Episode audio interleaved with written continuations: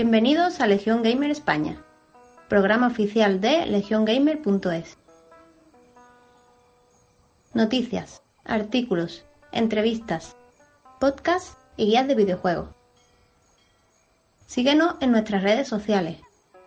Twitter, arroba legiongamer barra baja es. Instagram, legiongamer.es. Canal de novedades de Telegram, Legion Gamer. Envía tus ruegos y preguntas a través de nuestro grupo de Telegram llamado Ruegos y Preguntas. Te recordamos que podrás escucharnos todos los sábados a las 6 a través de iBooks, Speaker, Spotify, iTunes y también YouTube. Gracias por darle al play y disfruta de nuestro contenido.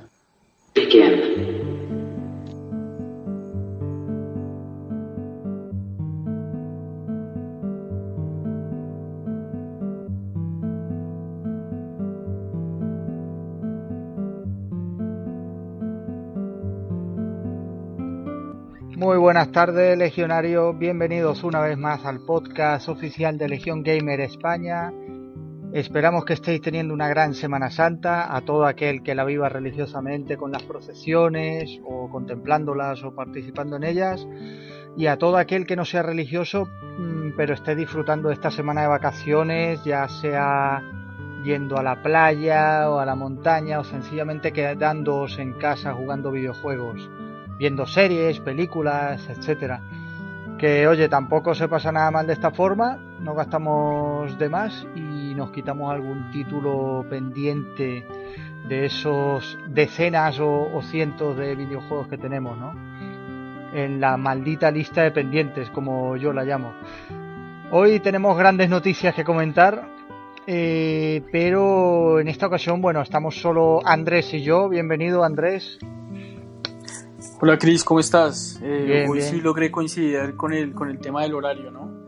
Eh, muchas gracias por invitarme de nuevo y muy contento de estar aquí nuevamente en Legion Gamer. Nada, nada, aquí decir que estamos todos de baja en el sentido de que está todo el mundo de vacaciones y, nadie ha podido meterse tampoco al podcast, pero bueno, sin, sin ti no habría podcast, Andrés, porque estaría aquí yo, yo solo hablando y tendríamos que haberlo cancelado, pero bueno, no ha sido el caso en esta ocasión. Eh, aquí entre tú y yo sacaremos adelante esto.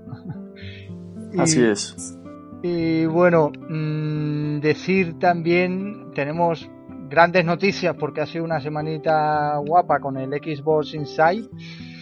Eh, ha habido un anuncio también potente, bueno, anuncio, una exclusiva de Mark Cerny PlayStation para el medio Wired.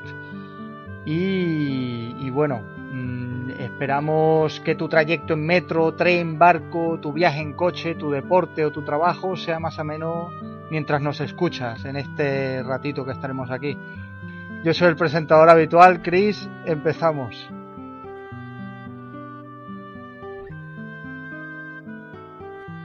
Noticias destacadas.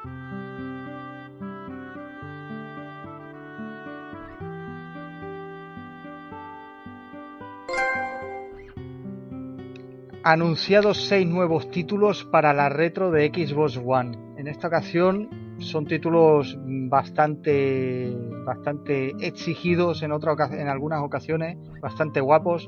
Ninja Gaiden 2, Fable 2, Fable 3, Splinter Cell Double Agent, que fue el primero de, de esta generación, perdón, de la pasada generación. Splinter Cell Blacklist y Splinter Cell Conviction. ¿Qué te parece a ti los títulos, Andrés? Espectaculares. Decir que muchas personas ya empezaron a bajar el, Ninja 2. Ya lo están, bueno, a bajar es un decir, ¿no? Porque lo tenían comprado y lo están empezando a utilizar en su retrocompatibilidad con la nueva One One X o One S que tengan. Estos títulos, adicional a eso, decir que vienen con el Enhanced para poder utilizarlos eh, a 4K en One X, ¿no? Sí. Y de todos, pues la verdad un poco triste porque no sé, no encuentro eh, el Splinter Cell Blacklist, que lo jugué y lo rescaté cuando vivía con mis padres, lo, lo rescaté en compañía de mi hermana. Se puede a pantalla dividida toda la campaña y es muy, muy, muy buen videojuego. Es espectacular. Ah, pero no lo encuentras en físico, que lo tienes, pero no sabes dónde está. Sí. Y no sé dónde está, pues para poderlo meter en la consola y poder eh, favorecerme la retrocompatibilidad.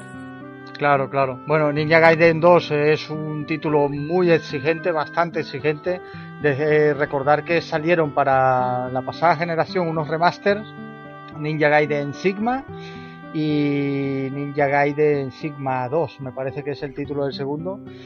Eh, títulos muy difíciles, bastante difíciles, son pues de la época, a ver, no tienen nada que ver con los Dark Souls en el sentido jugable, más bien son parecidos a los de Cry pero eh, no es nada no es nada fácil y los Splinter Cell pues el único que yo de aquí no recomendaría es el Splinter Cell Double Agent porque fue el primero de la pasada generación, es un poco tosco en comparación. Blacklist y Conviction están muy bien los dos y los Fables son, juegos que están muy bien. Eh, ha anunciado el servicio Xbox Game Pass Ultimate, que ya está disponible en todo el mundo. En América a 14,99 dólares al mes y en Europa 13,99 euros al mes. Eh, actualmente el Game Pass tiene 222 videojuegos disponibles, cinco de ellos pues, son, eh, son los capítulos de Hitman por separado, pero bueno. Y además recordemos que nos dan cuatro videojuegos al mes gratis por ser miembros Gold. Es decir, este servicio mezcla eh, el, Gold con el Game Pass. Es algo que natural, es algo que, que, queríamos todos porque es algo muy natural tener ambas suscripciones y aquí ahora encima nos estamos ahorrando dos o tres euros más. Así que una gran noticia porque ahora mismo Xbox tiene el mejor servicio eh, de suscripción de videojuegos que, hay y, encima pues también nos permite jugar online, por supuesto. Inicialmente eh, tener en cuenta que estos servicios y el costo que nos están dando actualmente es el precio base, pero todos eh, sabemos que hay otras maneras de tener de pronto promociones más asequibles, mejores precios, entonces de pronto que no se desesperen tanto hasta que salga oficialmente el servicio para poderlo adquirir y la gente no piense que el ahorro va a ser tan bajo, porque realmente el ahorro sí va a ser significativo cuando nos entreguen suscripciones que son de tres meses, de seis meses y a un año. Exactamente. Claro, claro, claro que sí. Sí, sí, ¿Qué es lo que pasa? claro, actualmente, por ejemplo, yo cuando yo pago la suscripción anual de eh, Xbox Live Gold, pues pago mucho más económico que si estuviera pagando mensualmente en pesos colombianos, ¿no? Eh, lo mismo que el Game Pass. El Game Pass actualmente, pues tengo la oferta, imagínense, de 2 euros, aquí en Colombia de 2 mil pesos colombianos, 3 meses. Entonces, pues es una super promoción. Y así he ido comprando. Lo, que más, lo más caro que he comprado alguna vez, el Game Pass, ha sido como a 20 mil pesos, que son como 5 euros más o menos eh, para ustedes. Entonces, que no se desesperen y que esperen a que salga el precio real del servicio que la verdad que Xbox Game Pass la está rompiendo en estos momentos con esos videojuegos que están subiendo. Sí, sí, hay que recordar que con el Game Pass eh, tenemos todos los exclusivos de Xbox y, el mismo día de salida. Entonces, eh, en ese sentido, pues merece mucho la pena y, aparte eh, otros, pues eso, 200 videojuegos. Es que tenemos ahí para aburrir. En un año no te vas a pasar esos, esos 200 videojuegos, así que es un servicio que está de lujo.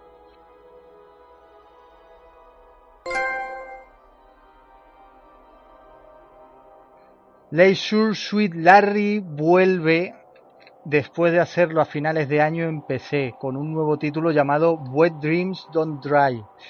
Eh, hay que decir que, bueno, no mucha gente conoce esta saga. Esta saga es una, un poco una aventura gráfica subidita de tono eh, que nació en los años 90, me parece que incluso en el 89 fue el primero, o en 89-88, en PC, y su título más importante y más eh, popular fue el Sur Suite Larry 7, Love for Sale, que hay que decir fue el primero también en incluir eh, voces reales. Tenemos en esta nueva versión que llegará en verano para las consolas Play 4 y Switch tenemos la misma voz de, Larry de, aquel entonces. Y también tenemos la misma, bueno, no, no sé si lo tendremos, pero seguramente sí. Decir un detalle de culturilla a los oyentes. Eh, tenemos eh, la, voz del narrador de aquella entrega de 1996.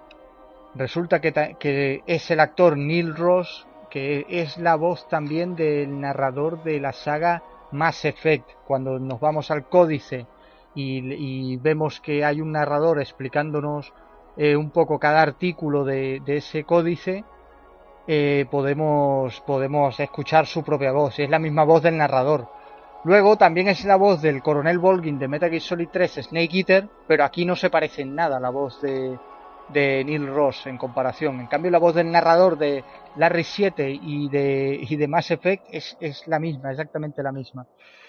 Eh, decir que el título pues vuelve a, a, lo que son los gráficos de diseño 2D.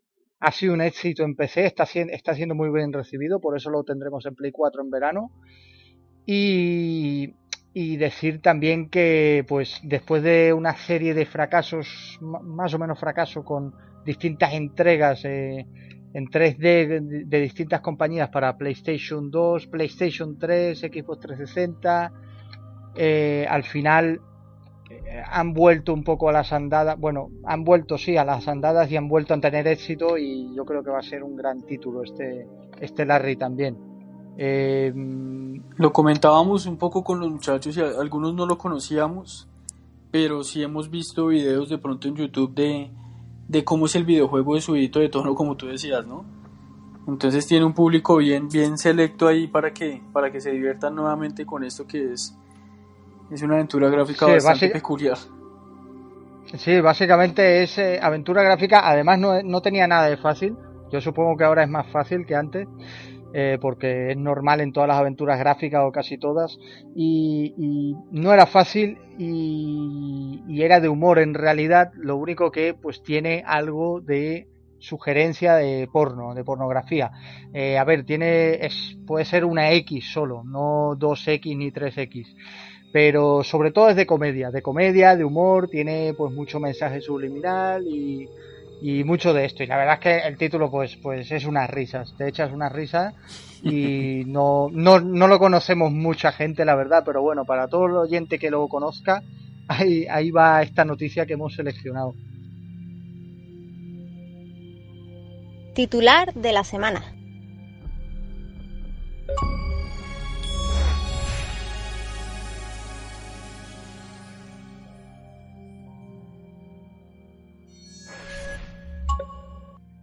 Anunciada la nueva consola de Microsoft Xbox One S All Digital. Saldrá en España el próximo 7 de mayo a un precio de 229 euros. Incluirá tres videojuegos que son Forza Horizon 3, eh, Minecraft y Sea of Thieves también. Y aparte incluirá un mes de, de Gold, de suscripción Gold, que, es lo que suele incluir pues prácticamente todas las consolas de, de Xbox, eh, de, Microsoft en general. Eh, la consola no tiene, no tiene más, no tiene lector, eh, es decir, todo va a ser digital en esta consola. Tiene un terabyte, por cierto, el espacio es un terabyte, que no está mal. Y pues ha habido algo de polémica en las redes sociales. Bueno, es un poco es un poco, eh, eh, ¿cómo decirlo?, justificada, pero en realidad es una opción más. Tampoco es que Microsoft haya dicho, oye, vamos a eliminar todas las consolas eh, con lector y vamos a ir solo a por digital. No ha hecho eso realmente. Lo único es que ha lanzado esta consola a un precio un poco elevado y para quien quiera la opción, pues ahí, ahí estará la opción. Hay que decir que la Xbox One S, la normal de toda la vida, si vamos ahora mismo a Amazon, la podemos conseguir con un videojuego a 199 euros más o menos y depende de la oferta. Este, este, último, estas últimas navidades en Game estaba a 189 euros, si no me equivoco, 199 con Battlefield 5 y me parece, no sé si incluía también un mando, o sea, una barbaridad. Y, y tiene, al ser una consola que tiene reproductor 4K, para ver películas Blu-ray a 4K, pues eh, una consola, una Xbox One un poco más mejorada y con esa con ese lector a 189 euros, pues es una ganga y es un artículo muy bueno. No sé qué opinas tú de esto, Andrés. Tú, tú un tema muy importante y es muy similar a lo que yo decía ahorita de la suscripción de, de Xbox Game Pass Ultimate. Hay que esperar a que salga al mercado la Xbox One S All Digital. ¿Para qué? Para saber el precio en el que realmente la vamos a tener. El precio sugerido de Microsoft y para reservas, por ejemplo en dólares, es 250 dólares pero hay que tener en cuenta que lo que dijo Lawrence en el Inside y cuando estaban hablando del tema es que la idea de ellos es que siempre se mantenga 50 dólares menos a la edición Xbox One S con lector. Entonces esperar un poco, no especular tanto con los precios, porque lo que tú mencionabas de esas promociones que son súper claras de Amazon, pero por ejemplo en la página eh, directamente de Microsoft, podemos encontrar una Xbox One S con el de Division 2 y está en 250 dólares. Por lo tanto, la Xbox One S All Digital debería estar más o menos en 200 dólares, que son los 50 de diferencia. Entonces esperar a que salga. Y tendrá que bajar. O sea, la, idea y lo que ellos explicaban en el Insight, que de pronto eso fue algo que no, que no quedó muy claro y que no le prestamos demasiada atención, es que siempre va a estar 50 dólares por debajo de la Xbox One S. Realmente en estos momentos la consola más económica del mercado es Xbox One S. Y si va a salir esta nueva versión, pues va a ser la más económica del, mercado, lo que yo espero. Y es una jugada de Microsoft en dos bandas. Una, para probar el mercado y poder darse cuenta qué tan factible es manejar ese servicio de ahora en adelante y dos, para poder atraer a algunos usuarios que tengan de pronto una Play 4 o que tengan la Nintendo Switch o sean de PC, pero que quieran jugar algunos de los exclusivos de Microsoft, entonces compran una consola muy económica para jugar ya en cierre de generación algunos videojuegos. Sí, yo, yo opino lo mismo, lo han hecho para probar el mercado también, es una buena reflexión la que haces y además eh, es eso, esta consola de aquí a seis meses la pones a, a 170, 180 euros y te están vendiendo una consola nueva. Vale, no tiene lector, pero es una consola nueva con videojuegos. le, añades un mes de Game Pass si quieres, de, o de, Xbox Game Pass Ultimate. Y, y, todo el catalogazo que tenemos en general, porque hoy en día eh, cualquier videojuego multiplataforma, bueno, no cualquiera, pero muchos videojuegos multiplataforma son juegazos o son obras maestras The Witcher 3 Wild Hunt. Eh, tenemos, eh, qué sé yo, eh, bueno, los Tomb Raider, Rise of the Tomb Raider también, The, the, Wolfenstein 2, The New Colossus, etcétera, etcétera. tenemos un montón de títulos multiplataformas que son auténticos juegazos y, y si lo, lo vendes a 170 euros, 180, pues eh, estás entrando en la generación a un precio bastante bajo. Es que eso, es que hay que hay que decir una cosa, vivimos en la era en la que un móvil que te lo sueles comprar, la gente se lo suele comprar por 900, 800 euros, 1000 euros y a lo mejor y a lo mejor a los seis meses se te rompe y vuelves a comprar otro y a endeudarte en otro eh, y, te estamos vendiendo aquí consolas con muchas más funcionalidades que, te van a ofrecer muchas más horas, que, no se van a estropear en líneas generales, no se te van a estropear en los próximos 4 o 5 años a un precio muchísimo más bajo. Entonces hay que valorar también eso. 250 dólares es un precio muy caro. En, en, Europa 229 euros, sigue, sigue siendo caro. Pero le quitas 40 euros y oye, ya te lo piensas más. Muy atractivo, muy atractivo para el mercado. Hasta para los mismos usuarios de una FAT de pronto también Entonces quieren y se compran una One S All Digital económica o de pronto el, tener en el mercado las dos opciones de la All Digital y de la One S normal puede hacer que la One S también baje un poco. Hasta en el mercado de segunda mano, para los que quieran hacer renovo, ese tipo de cosas también va a poder ser un buen negocio. Sí, incluso a lo mejor vamos a suponer que el próximo año, hombre, el próximo año ya es difícil porque ya estamos a finales, pero una One X All Digital por ejemplo. Y con, con, dos terabytes o con un terabyte también, da igual.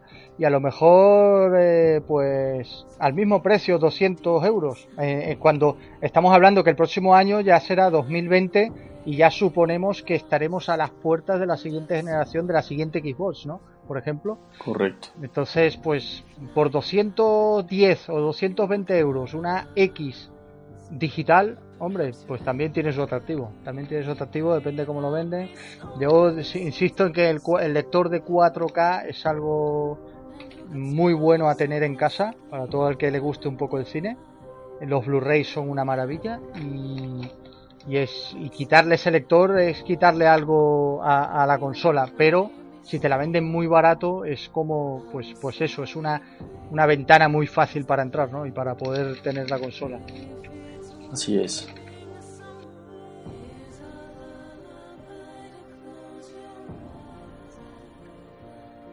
La polémica de la semana.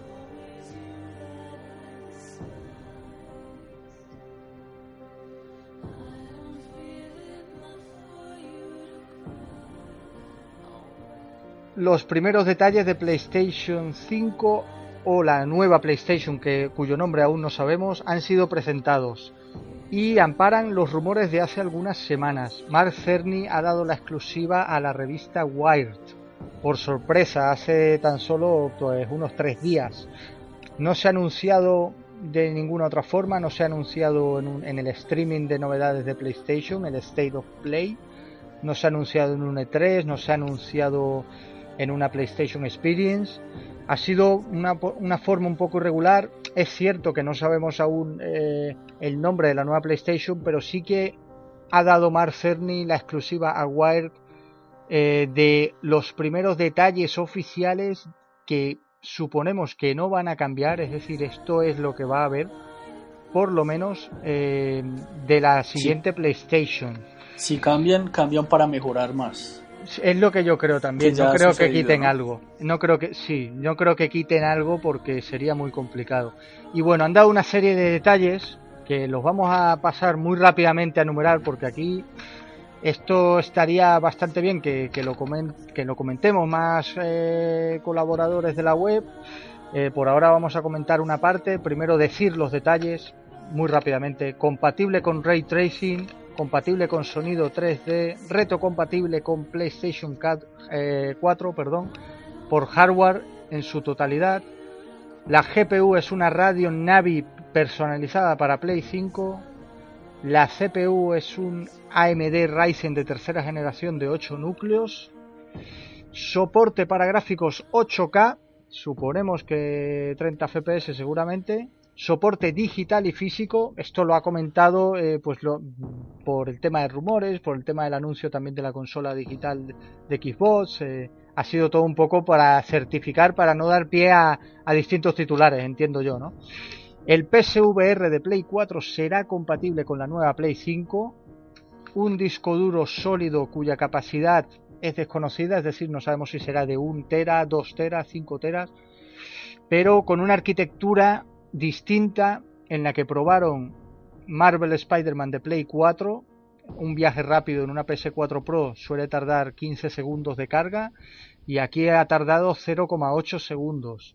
Y por último, la consola no saldrá en el año 2019. Bueno, ¿esto qué te parece, Andrés? Así de primera. Un consolón, ¿no? Un consolón.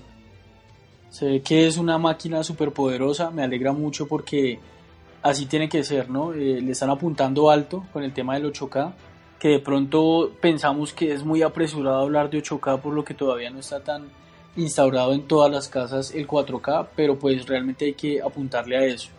Adicional, pues también Stadia puso un listón elevado y así no sea una competencia tan grande que algunos pensamos que no va a ser tan grande para Microsoft y para Sony, pues sí es eh, un referente siendo Google que está detrás de este tema y una tecnología que hay que superar. Entonces, en cuanto a teraflops, creo que también esto lo, supera, no, no lo sé muy bien. Sí, según los rumores, todo esto eh, eh, eh, todo esto ampara los rumores, perdón, mm, sí, bueno, ampara los rumores que salieron hace unos días, como eh, has mencionado los teraflops, Google Stadia son 10,7 teraflops y, quiere llegar a más.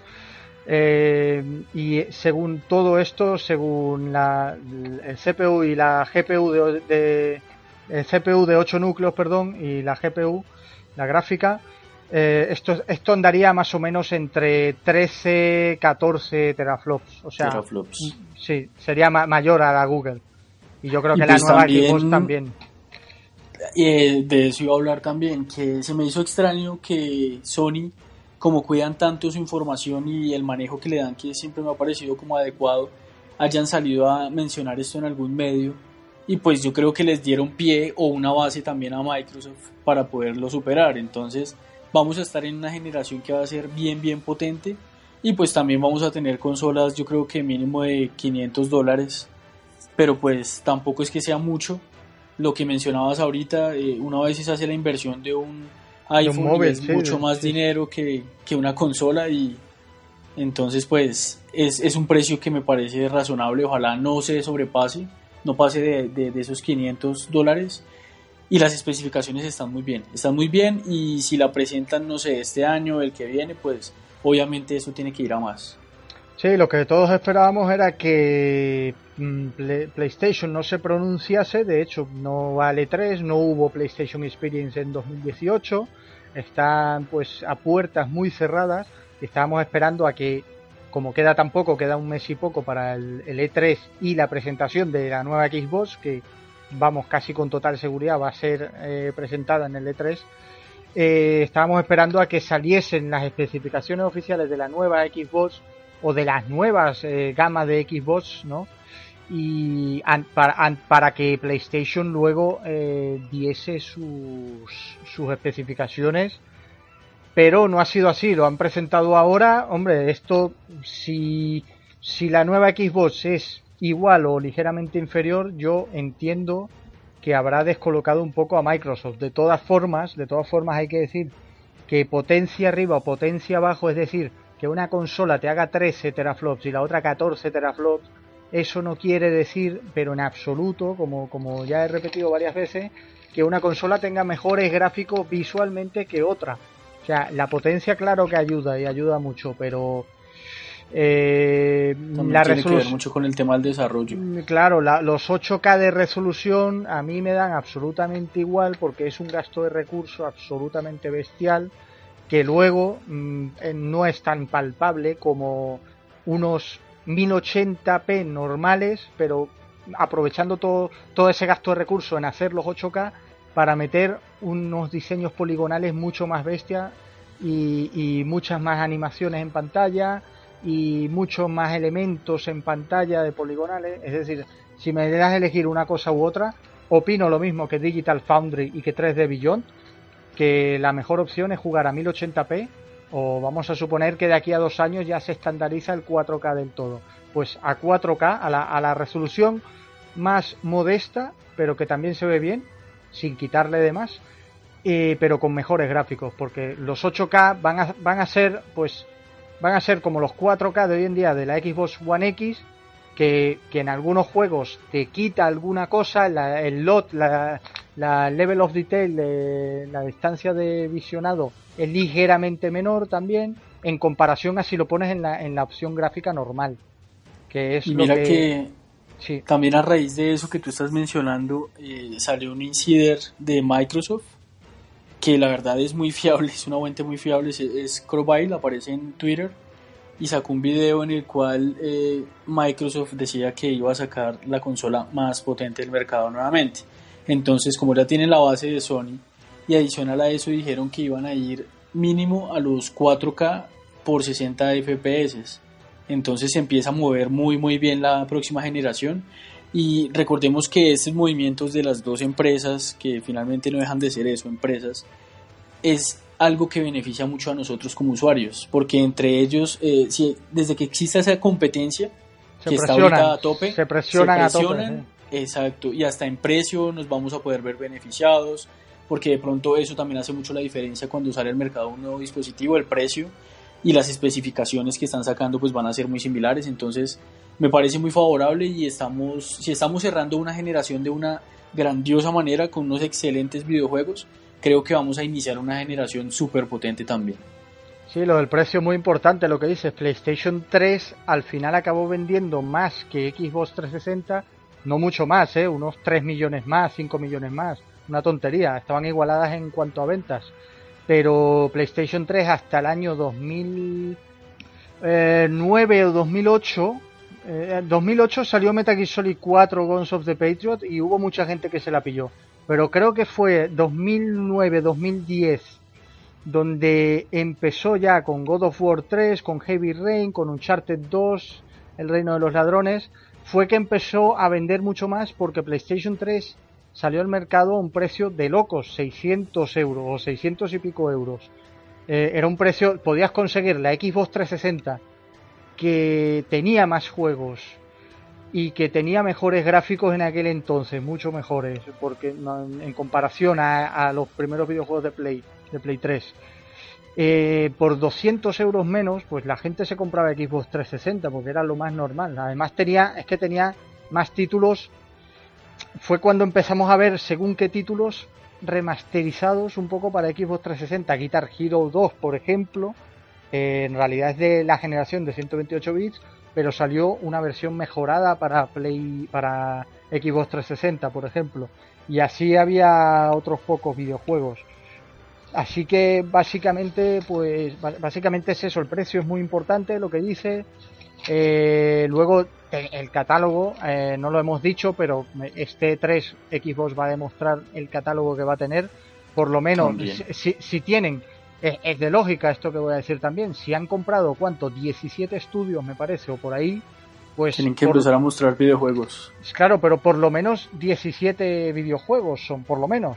A lo mejor son Así no sean, no van a ser todos AAA, pero sí van a ser por lo menos que vengan algunas IP nuevas, ¿no? Porque eso es lo que se espera, que vengan IP nuevas, algo fresco, que se saque realmente la inversión de todo lo que está haciendo Microsoft y cerrar la, la generación con broche de oro. De pronto ahorita llegará CrossGen el Halo Infinite y llegará mm, el Gears que va a estar también el Software 5, sí, seguramente. El 5 y ya, ya cierra generación y, y, los videojuegos que salgan de las desarrolladoras por lo menos a ver cuáles van a ser, pero totalmente nuevos para la, la siguiente consola.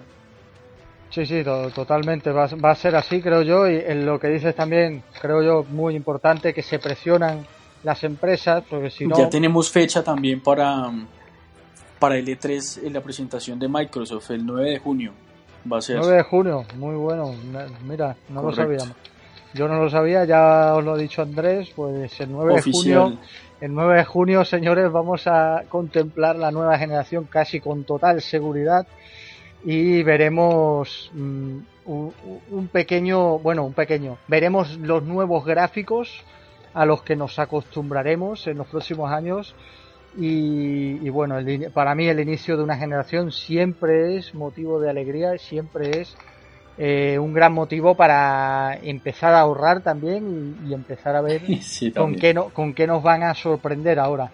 Quería comentar, mm, para no comentar todo lo que, todos los detalles que hemos dicho de la Play 5 nueva, ¿vale? De la PlayStation 5, porque son muchos, y quiero volver a hablar del tema cuando estemos más colaboradores, cuando esté aquí a lo mejor Fernando, Javi, Quique, Tony. Sí, que también tienen ah, un poco más de conocimiento técnico sobre el tema. Yo quiero comentar solo, mira, vamos a dejarlo en dos cosillas, el ray tracing y el sonido compatible, el sonido 3D compatible. A ver, ray tracing, os recuerdo que es el siguiente paso del scanline rendering en objetos 3D. A ver, lo explico muy por encima, ¿vale? Cuando vemos un objeto brillante y esférico, por ejemplo, le aplicamos luces y reflejos y podemos ver en esta esfera brillante pues estos reflejos de los demás cuerpos 3D a su alrededor, ¿no? Algo que hemos visto en todos lados, en Play 2, Xbox, GameCube, PC, Wii, incluso Wii, Switch, etcétera. Ray Tracing es el siguiente paso y es más recomendada su utilización para mm, renderizaciones más largas eh, que algo en tiempo real. ¿Por qué es esto? Pues porque el gasto de recursos es bastante elevado y el resultado, eh, el resultado es un elemento, un objeto mm, con, con, ese efecto ray tracing es, es, es un objeto que funciona como un espejo y refleja exactamente píxel a píxel todos los cuerpos alrededor. Es decir, por ejemplo, la misma esfera que nos estamos imaginando. Una esfera, sabéis que tiene un reflejo tridimensional y ponemos eh, dos cuerpos, uno delante y otro a diagonal más o menos, a, 45 eh, grados entre cada uno. Lo que va a reflejar esa, esa esfera va a ser exactamente el mismo modelado, los mismos dos modelados, eh, tanto el de la derecha como el de la izquierda. Eh, es algo que desde mi punto de vista no es necesario. ¿Por qué? Porque hemos visto videojuegos con muy buenos reflejos, con buena utilización de shader, buena utilización de, luces, dinámicas, sin necesidad del ray tracing. El ray tracing es un elemento que, se utiliza pues más pues para eso, para secuencias CGI, no para elementos en tiempo real, para, sino para eh, secuencias que tienen que ser objetos poligonales que requieren una renderización más, más grande, más tardía, ¿no? Entonces, esto es un gasto de recursos. Lo que ocurre es que hay una bendita moda de llevar a cabo pues todo tipo de nueva nomenclatura, nuevos acrónimos, nuevos conceptos, y cuando lo repite algún youtuber, lo repite alguna desarrolladora en una noticia, lo repite alguien en el mundo de los videojuegos y pasa lo mismo en todos lados. Eh, pues ya se pone en boca de todos, ya, por ejemplo, si algo no tiene ray tracing, ya decimos, la gente que no sepa mucho, dice, ah, pues no tiene ray tracing, pues si algo tiene ray tracing es mejor que, que no lo tenga. Y tampoco es así. No hemos, es como si, no hubiésemos visto nunca un reflejo, un shader, una luz dinámica eh, en, en los videojuegos, yo diría que es una buena noticia pero es un, es un recurso que chupa mucha potencia a las consolas y que realmente no merece la pena, desde mi punto de vista no merece la pena, porque ya hemos visto muy buenos reflejos en otras cantidades de videojuegos. Es que, si me pongo a mencionar videojuegos aquí, empiezo por títulos de la era de 128 bits, de Play 2, Xbox y GameCube, y creo que no es necesario. Y por otra parte, luego tenemos el sonido 3D, algo que... Chris, del ray tracing, de, por, de pronto para las personas que, aunque ya hay memes y hay de todo relacionado con esto, ¿no? Pero para los que no hayan visto, pueden ver de la última GTX videos en YouTube de comparación de ray tracing on y off. Y también pueden guiarse un poco a lo que te refieres. Y sí, la verdad es que se nota que el consumo de recursos para poder llevar a cabo esa tecnología, pues es bastante elevado, ¿no? En, los vídeos, en las demos técnicas, suele. A ver, hay, dos cosas que hay que dejar claro. Primero, las demos técnicas eh, finalmente acaban por superarse en los videojuegos. Es muy raro que haya una demo técnica. Había una antigua del 2000, 2010, eh, puede ser. no, perdón. 2008 por ahí, me parece. Eh, de un cabello de una mujer un pelo largo al cual le podías poner físicas, viento, cambiar las luces, eh, reflejos, eh, físicas en el agua, por ejemplo, y se veía de lujo, se veía increíble. La teoría es que esta demo técnica iba a usarse a partir de ese momento en todos los videojuegos y hemos visto que no se ha usado, se han usado, se han acabado usando otras técnicas que simulan esto, no queda tan bien, pero el, el gasto no es tanto. Esta es una demo técnica que, por ejemplo, superaría a, todo lo que hemos visto hasta ahora. Y es una demo técnica súper antigua, ¿vale? Pero en líneas generales, todas las demos técnicas que vemos de una nueva consola o de un nuevo, de una nueva gráfica, eh, suelen, suelen ser superadas por los videojuegos, porque la demo lo que te enseña es un poco cómo usarlo, mete toda la potencia en la demo, sí, eh, y, hay demos por ahí que no se han superado hoy en día, pero por eso, porque meten eh, la demo está preparada para que flipes, para que veas el cambio real entre una cosa y otra y flipes de, lo que es capaz la gráfica. Pero es que luego no toman en consideración el sistema operativo, el CPU, la utilización de personajes NPC, la utilización de inteligencia artificial, la utilización de físicas, eh, que esto va relacionado con el, con el procesador también, no toman en cuenta todas estas cosas. artífices del consumo de recursos. Claro, claro, y, al final, pues es que no puedes meter una, una demo técnica. Hay una hora que no me sale el nombre, hay una de un anciano, me parece que es. Eh, ahora no me sale el nombre. Eh, antigua, que todavía no ha sido superada, pero eh, está, a ver, no ha sido superada porque aparte es una demo técnica. Verlo en un videojuego mm, eh, va, mm, cuesta, va a costar más, va a costar más por todo lo que estamos diciendo. Pero aparte ha sido superada en alguna que otra cosilla, o sea, eh, flipas mucho con eso y tal, pero pones, yo que sé, pones el, el Forza Horizon 4, pones el Uncharted 4, Horizon Zero Dawn, Red Dead Redemption 2, sí, sí, cualquier, cualquiera y, es que hay cosas que le supera, es normal. Y, claro, y luego el, ray tracing preparado para esa demo, lo, a la hora de utilizarlo, puede, mm, puede haber distintos factores, puede verse ligeramente peor. ¿Por qué? Pues por todo lo que estamos diciendo, por el gasto de recursos y demás. El ray tracing más bien es una herramienta para hacer mucho más fácil a la hora de desarrollar, eh, es darle un botón y ya te activa todos los reflejos. ¿Qué pasa si luego ven, eh, que es lo que va a pasar además, porque pasa siempre, si luego ven que ese ray tracing no, eh, o sea, no pueden meter mucho más de lo que tenían planeado por culpa de ese ray tracing, pues le dan al botón de quitar y empiezan a hacer reflejos, luces y demás como a la antigua, como llevan haciendo todos estos años, que el eh, el gasto de recursos será mínimo en comparación a ese ray tracing y quedará casi igual de bien. O sea, eh, la gente que no diga tampoco, no, pero no es lo mismo. A ver, eh, es como los 4K de Play 4 Pro contra los 4K reales nativos de Xbox One X. Realmente Digital Foundry y 3D Beyond lo han dicho varias veces y, lo podéis ver, quien tenga más consolas lo puede ver. La diferencia es tan mínima y tan pequeña que realmente donde sí se ve es por ejemplo en Star Wars Battlefront 2, pero porque en Xbox One X está más toqueteado. Quiero decir con esto que, tiene mejores gráficos ya de por sí el juego, no que no que por la resolución Pero también porque, también porque depende mucho de los desarrolladores, ¿no? Claro. Que ya ha pasado con la potencia que tiene One X, algunos videojuegos no se vean tan bien y se vean mejor en PS4 Pro con menos potencia. Entonces con menos potencia, exactamente, que es Todo un es un conjunto de variables y va a pasar lo mismo con el ray tracing la manera en la que lo desarrollen y quien decide desarrollar nuestros videojuegos, pues si lo hace de la manera más óptima, por ejemplo, si estuviéramos hablando ahora mismo en una One X eh, se va a ver mejor porque tiene mejor potencia que la PS4 Pro, pero si el desarrollador decide hacerlo mejor o no liberar, la, liberar de pronto la misma cantidad de potencia, se van a ver hasta igual, sin importar la diferencia de, de que tiene cada uno. Sí, exactamente. La Xbox One X, el 100% de los títulos debería verse mejor que la Play 4. ¿Por qué? Porque tiene más potencia. Tiene más o menos 50-60% más potencia que la PS4 Pro.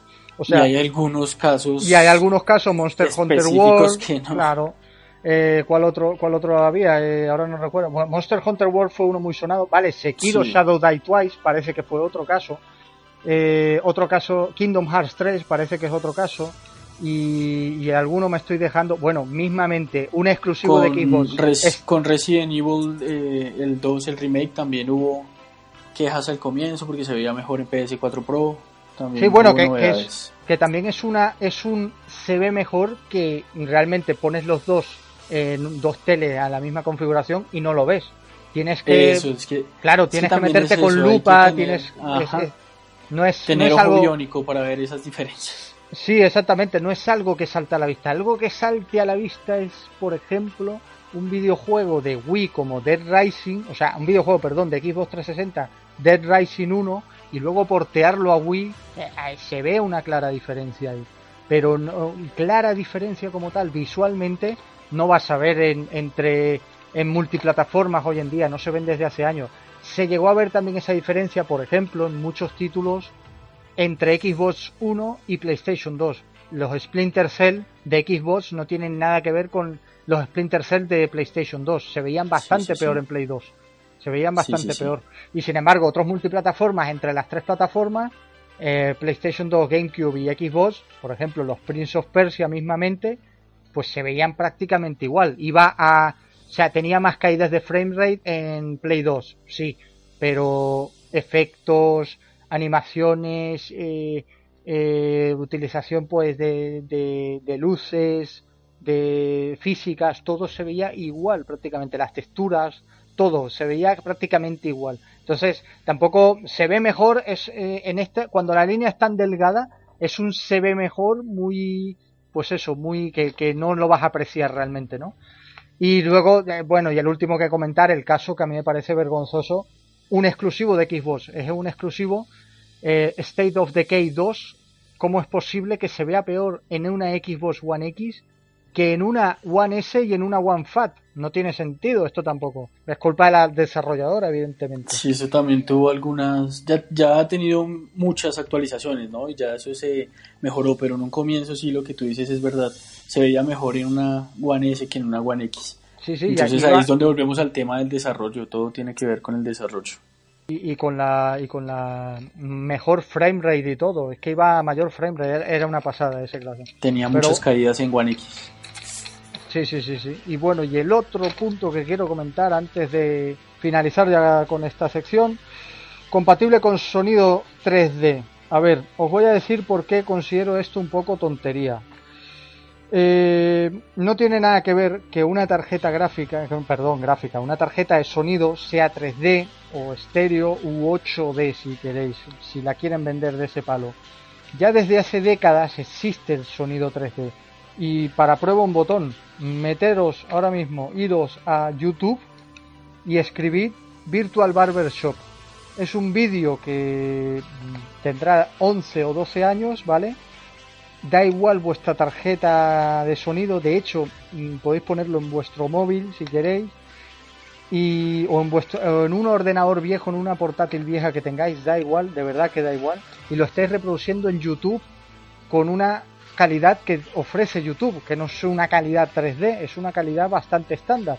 Pues os ponéis ese vídeo, Virtual Barber Shop, os ponéis los cascos, le dais al play y lo escucháis completo. Veréis que a los primeros, nada, el primer minuto y medio, tal, lo escucharéis normal, pero luego empieza la magia y empezaréis a flipar bastante. ¿Por qué? Pues esto es, eh, esto es el buen hacer sencillamente, esto es algo llamado binaural recording, ¿vale? Que es una grabación, no tiene unos micrófonos especiales ni nada. Sencillamente es un micrófono o una serie de micrófonos encajados en una cabeza postiza humana, mm, humana, eh, en una cabeza postiza de un maniquí con la forma humana y con la forma de las orejas, más o menos. Y en base a esa cabeza es donde han grabado todo y donde graban pues toda la secuencia de, esta barbería virtual, de esta peluquería virtual. Si lo escucháis, y, para quien conozca este audio, creo que me dará la razón en varias cosas. Yo no soy un experto en sonido, aunque me he creado toda la vida con técnicos de sonido. Pero no, no tengo un criterio, un título que diga, este tío es un maestro del sonido, no, ingeniero en sonido, no. Pero eh, la única empresa que ha hecho algo parecido a esto es DICE con los videojuegos Battlefield, desde el Battlefield Bad Company 2 en, adelante. Eh, también en los Battlefront, eh, Battlefront 2 y, la única empresa que ha recibido premios es DICE porque ha grabado parecido, eh, con algo parecido, con una técnica parecida, todas sus todas las armas, todos, todos sus sonidos, sus, sus efectos de sonido. Por ejemplo, un arma la grababan cuando disparaba ponían el micrófono en medio del trayecto del proyectil y ponían el micrófono en el objetivo, es decir, a 100 metros, 200 metros. Y captaban el sonido de todo y lo metían en el videojuego y ya está, no tiene más.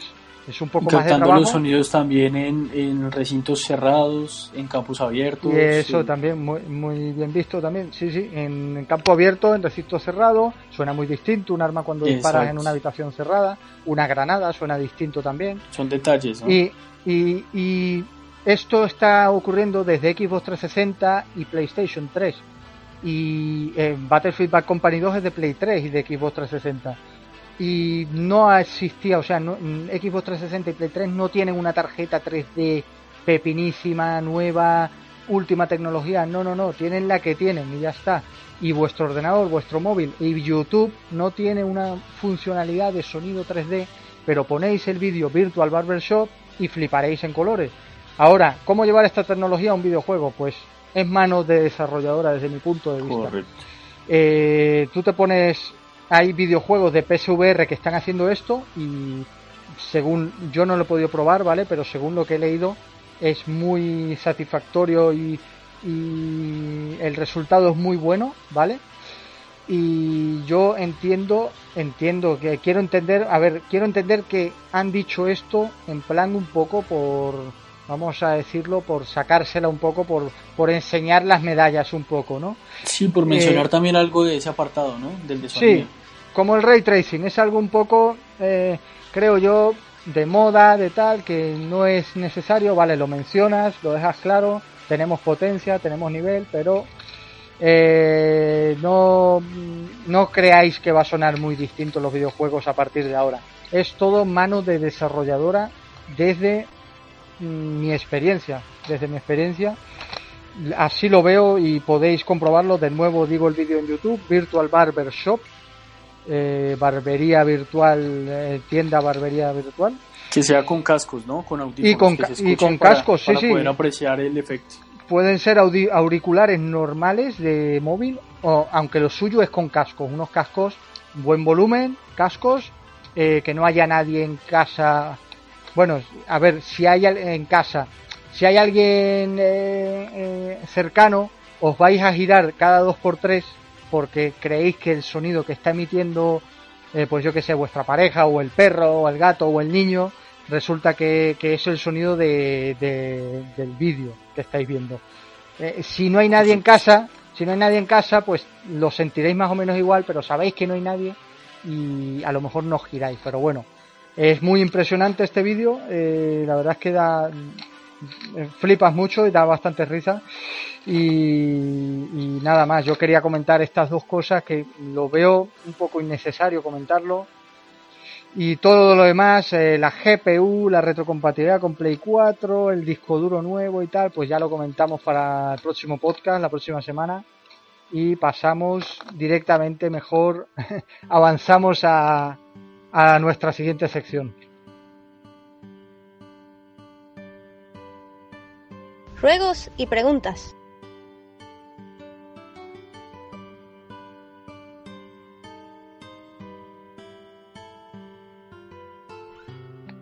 Bien, en esta sección, como sabéis, eh, respondemos a vuestros ruegos y preguntas, que por cierto, bueno, eh, tenemos solo seis miembros por ahora y nos han hecho dos preguntas. En, esta ocasión solo una pregunta, ¿vale? De nuevo Lord Vita, a quien le mando un saludo desde aquí. Él dice lo siguiente, con los detalles de manera general de Play 5 que están rulando por las redes sociales y su precio entre 500 y 600 euros, recordamos precio de Play 3. ¿Creen que los juegos físicos de Play 5 se mantendrán en 60-70 o incrementará? Nadie está tocando el tema y están hablando del precio solo de la consola, pero no de los videojuegos. A ver, mm, bueno, responde tú primero si quieres, Andrés. Sí, eh, muchas gracias a Lorbita, yo le agradecí también por el grupo y le dije que tenía razón porque la verdad es que llevamos un buen tiempo sin que los videojuegos suban de precio y los desarrollos sí, los desarrollos sí se han vuelto un poco más costosos para cada una de las empresas y la calidad de los videojuegos que nos han entregado últimamente han sido muy buenos. Entonces eh, la pregunta que él hace y para mí sería lo lógico que al menos un pequeño incremento se diera en la siguiente generación. ¿Por qué? Porque pues la verdad es que sería una nueva tecnología, vamos a entrar a una nueva era, una nueva época y deberíamos también valorar un poco más el trabajo de las desarrolladoras. Entonces para mí sería lógico que hubiese un incremento así, así fuera mínimo. Sí, yo voy a opinar el, lo que ha pasado históricamente es que según tantos años ha ido, sí, ha ido más o menos subiendo la cosa, pero eh, hay que decir también que en esta generación un videojuego cuando sale nuevo, sí, te cuesta 60, pero también ha habido una disminución en esta generación. Todos los remaster, vale, sí, son remasters. El trabajo ya lo tienen hecho, el trabajo es mejor, sí, pero hay remasters que han salido a precio de 30 euros de salida, otros y, otros a 40 euros. Eh, y luego ya no solo remaster, también eh, remakes, que un remake sí que tienes que hacerlo de arriba abajo nuevo. Por ejemplo, Ratchet and Clank salió a un precio de 30 euros eh, o 35 euros de salida. Eh, es un precio bastante barato para el juego que es. Es un juego completísimo, enorme. De hecho, gráficamente, a pesar de los años 2016, muchos estaban de acuerdo en su momento de salida que era casi que lo mejor que había. Y es verdad, parece una película de animación, eh, casi todo. Eh, yo creo, yo creo que no van a subir. Yo creo que van a seguir igual porque sí que es cierto y completamente, esto sí que no quede duda. Los juegos, crearlos hoy en día, desde hace 10 mm, años o 15 años, es muchísimo más caro que en la era de PlayStation 2, en la era de 128 bits, que, es, que a su vez era más caro que la era de 32 bits y que a su vez era más caro que la era de 16 y 8 bits. Un juego de Super Nintendo no te valía lo mismo que hacer un Final Fantasy VII en el 97 de PlayStation 1. Y luego, un, y luego un Final Fantasy VII no te valía lo mismo que hacer Shenmue en Dreamcast o Soul Calibur en Dreamcast. Y luego estos videojuegos a su vez, pues no te valía lo mismo hacer Grand Theft Auto 5 o Gran Turismo 4 o Rally Sport Challenge 2 de Xbox, no te valía lo mismo que hacer estos videojuegos tampoco. Bueno, he mencionado Shenmue, Shenmue es uno de los más, gran, más costosos de la historia, hay que decirlo.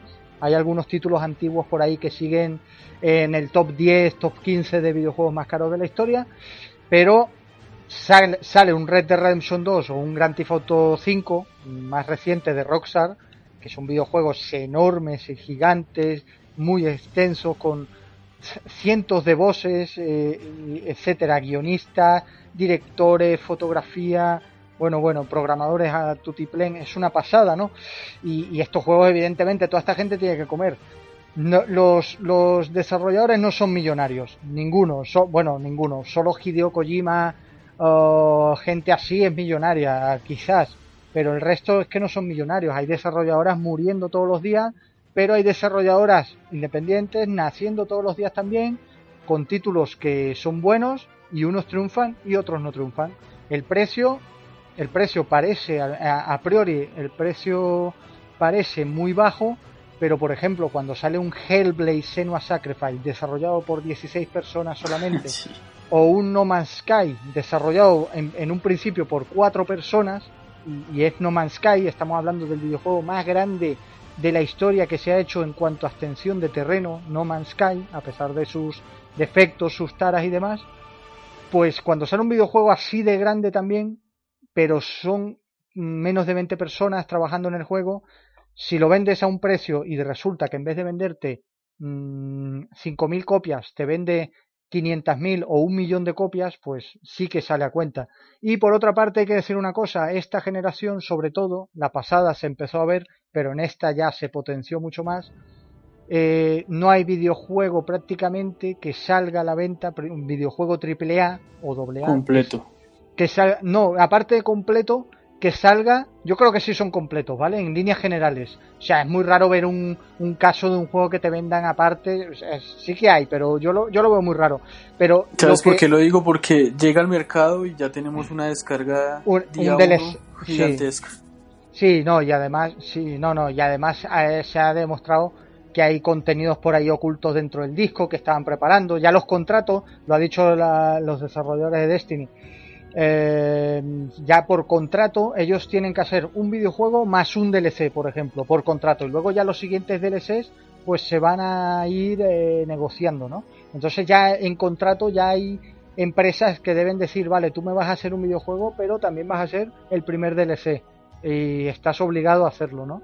Pero yo no me refería a esto, me refería al hecho de que no hay videojuego AA o AAA que salga solo la edición estándar y ya sale la edición estándar, la edición deluxe, la edición definitive, la edición coleccionista y la edición super mega coleccionista de su tienda que se divide en otras tres. O sea, tenemos merchandising, tenemos figuras, tenemos steelbook, tenemos bandas sonoras, tenemos un porrón de opciones para comprar un solo videojuego que no se veía eso en la historia de los videojuegos nunca, nunca se ha visto. Lo hemos empezado a ver en la pasada generación con algunos títulos, y en esta generación es una barbaridad. Es eh, nada, es que solo meteros en cualquier página web de prácticamente, no sé, el 70% de los videojuegos y tendréis, encontraréis en su tienda ediciones exclusivas de su tienda que no la venden a ninguna tienda externa eh, como Game o GameStop o lo que sea, MediaMar y tal. Eh, y aparte vas a Mediamar Game y estos lugares y te vas a conseguir eh, dos ediciones o tres ediciones por lo menos. Entonces, eh, yo creo que, o sea, en ninguna de estas ediciones cuesta 60 euros. ¿eh? Estas ediciones todas te cuestan 100 euros, 120, algunas de 250 euros. Por eso yo creo que la próxima generación que va a subir algo, hombre, sí, yo creo que mm, al final, si la primera empresa que diga, pues los vamos a vender a 80 euros en vez de 70, mm, al final colará todas empiezan a subir. Sí, y todas empiezan a subir y nos lo comeremos con patata y se quedará ahí se quedará ahí la cosa. 100 eh, euros no creo que se arriesguen, porque yo creo que tienen mucho beneficio ya de por sí. No creo que, vayan a buscar más beneficios. La gente se quejaría, habría boicot, sería la polémica de la semana o del mes y se bueno, bajarían el precio y la gente lo seguiría comprando al final. Yo creo que no va a subir mucho más, eh, yo creo que se va a quedar igual. Habrá títulos más baratos, títulos más caros, habrá cinco ediciones por videojuego como ahora y lo único, lo único que podría decir es que lo que sí creo que va a ser eh, más, o sea, la consola va a ser cara. Los mandos han ido aumentando también. Y los mandos, esto sí que lo han hecho un poco adrede los tíos, porque los mandos antes costaban 30 euros, 25, 40, pero es que ahora cuestan 60 y no bajan de precio los mandos. ¿eh? Es, es, complicado el tema de los mandos y, la, la, técnica, o sea, tecnológicamente un mando yo creo que era igual uno de la Play 1 a uno de la Play 4. Lo veo prácticamente igual, ¿no? Entonces, los mandos a lo mejor, no sé, no sé, depende. Puede que sean más caros, puede que no. Ya ahí ya no me meto, pero vamos. Es buena, es buena pregunta porque... Porque todos pensamos en el costo de la consola pero nadie en los videojuegos, sí. Pero nada el costo de los videojuegos. Es que los videojuegos, los videojuegos se, se, se, rumoreó. Se, se empezó a decir al inicio de esta generación, se empezó a decir eso mismo, ¿eh? ¿eh? ¿Os creéis que los juegos van a seguir a tal? Ya veréis cómo llegan a 100 euros. Tal. Es que para esta generación se dijo lo mismo. Y al final no pasó. Al final, de hecho, como digo, claro, y de hecho, como digo, empezaron a salir videojuegos eh, a menos de 60, a 40 y a 35. Pocos, sí, es, cierto que son pocos. Pero eso yo creo que no lo preveía nadie, ningún analista. Y, es algo que también a mí me sorprendió mucho cuando empecé a ver algunos títulos a, eso, a precios ridículos. Y luego tenemos una nueva tendencia en esta generación muy rara, muy rara que yo no había visto, que es la bajada de precios de los videojuegos de salida. O sea, sale un videojuego, no, y promociones y, porque bajan de precio oficialmente. Eh, bueno, cuando no funcionan, caso Fallout. Eso te iba a decir, eso te iba a decir. Pero, pero antes no funcionaba un juego y seguía el mismo precio. Y ahora estamos viendo que, que no, incluso funcionando, Shadow of the Tomb Raider eh, a los dos meses estaba ya 20 euros más barato. Assassin's Creed a los tres meses estaba ya en el Game Pass. Eh, exactamente, y Assassin's Creed Odyssey lo mismo. Eh, a los, al poco tiempo estaba ya 20 euros más barato. por eso digo que, hombre, los exclusivos ya como God of War, Detroit y tal, no eh, pero el resto de videojuegos muy buenos y tal, y muy caros además, un Assassin's Creed Odyssey es caro también. Y, hemos visto que ha bajado de precio rapidísimo, entonces, no sé, no sé, yo creo que va a seguir todo igual, en verdad, ¿eh? ¿A qué estás jugando?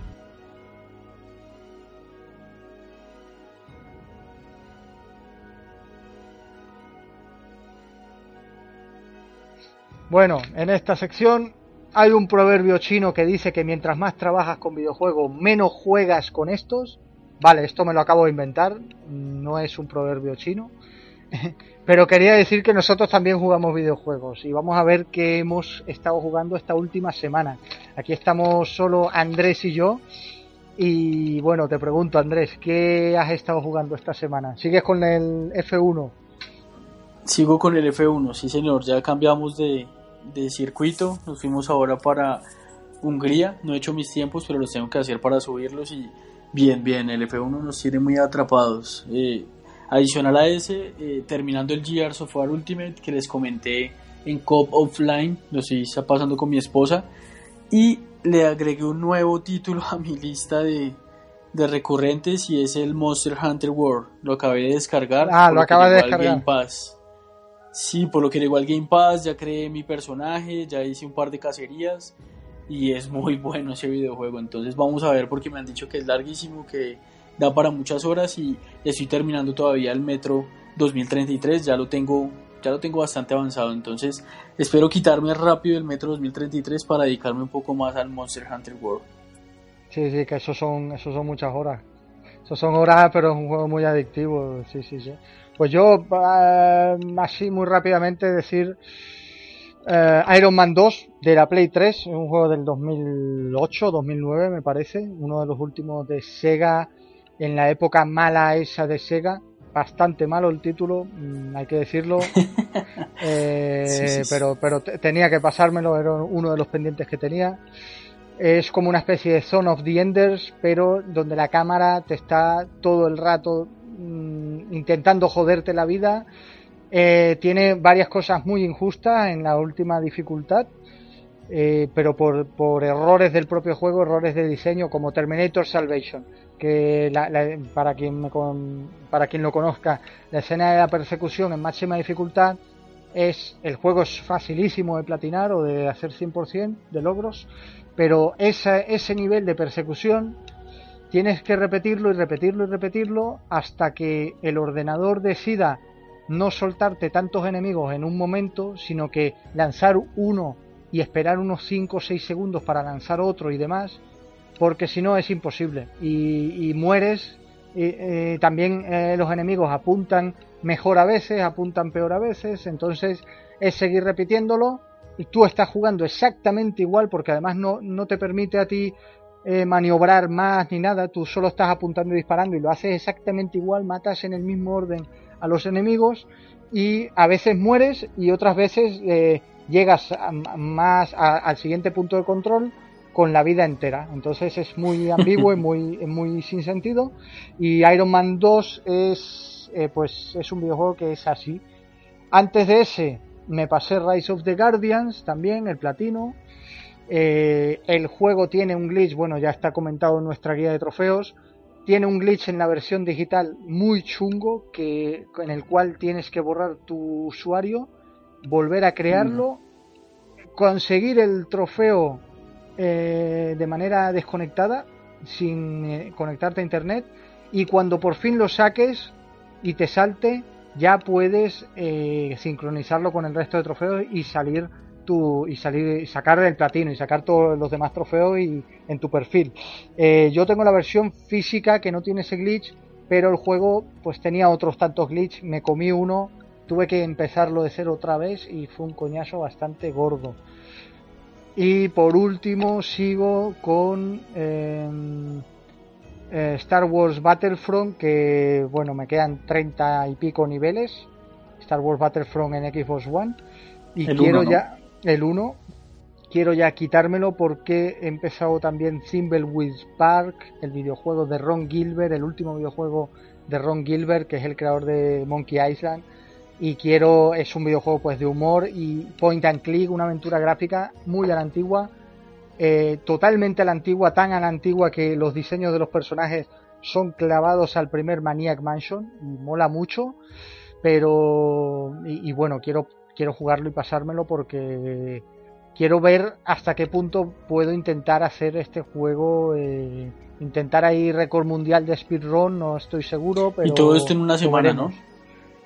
Eh, esto ha sido las últimas dos semanas porque las dos o tres semanas porque la semana pasada no, no comenté yo mi juego con la tontería, se me pasó, lo comentó todo el mundo, pero nadie, yo, yo no dije a qué estaba jugando, se me pasó, así que esta semana venía con todo esto.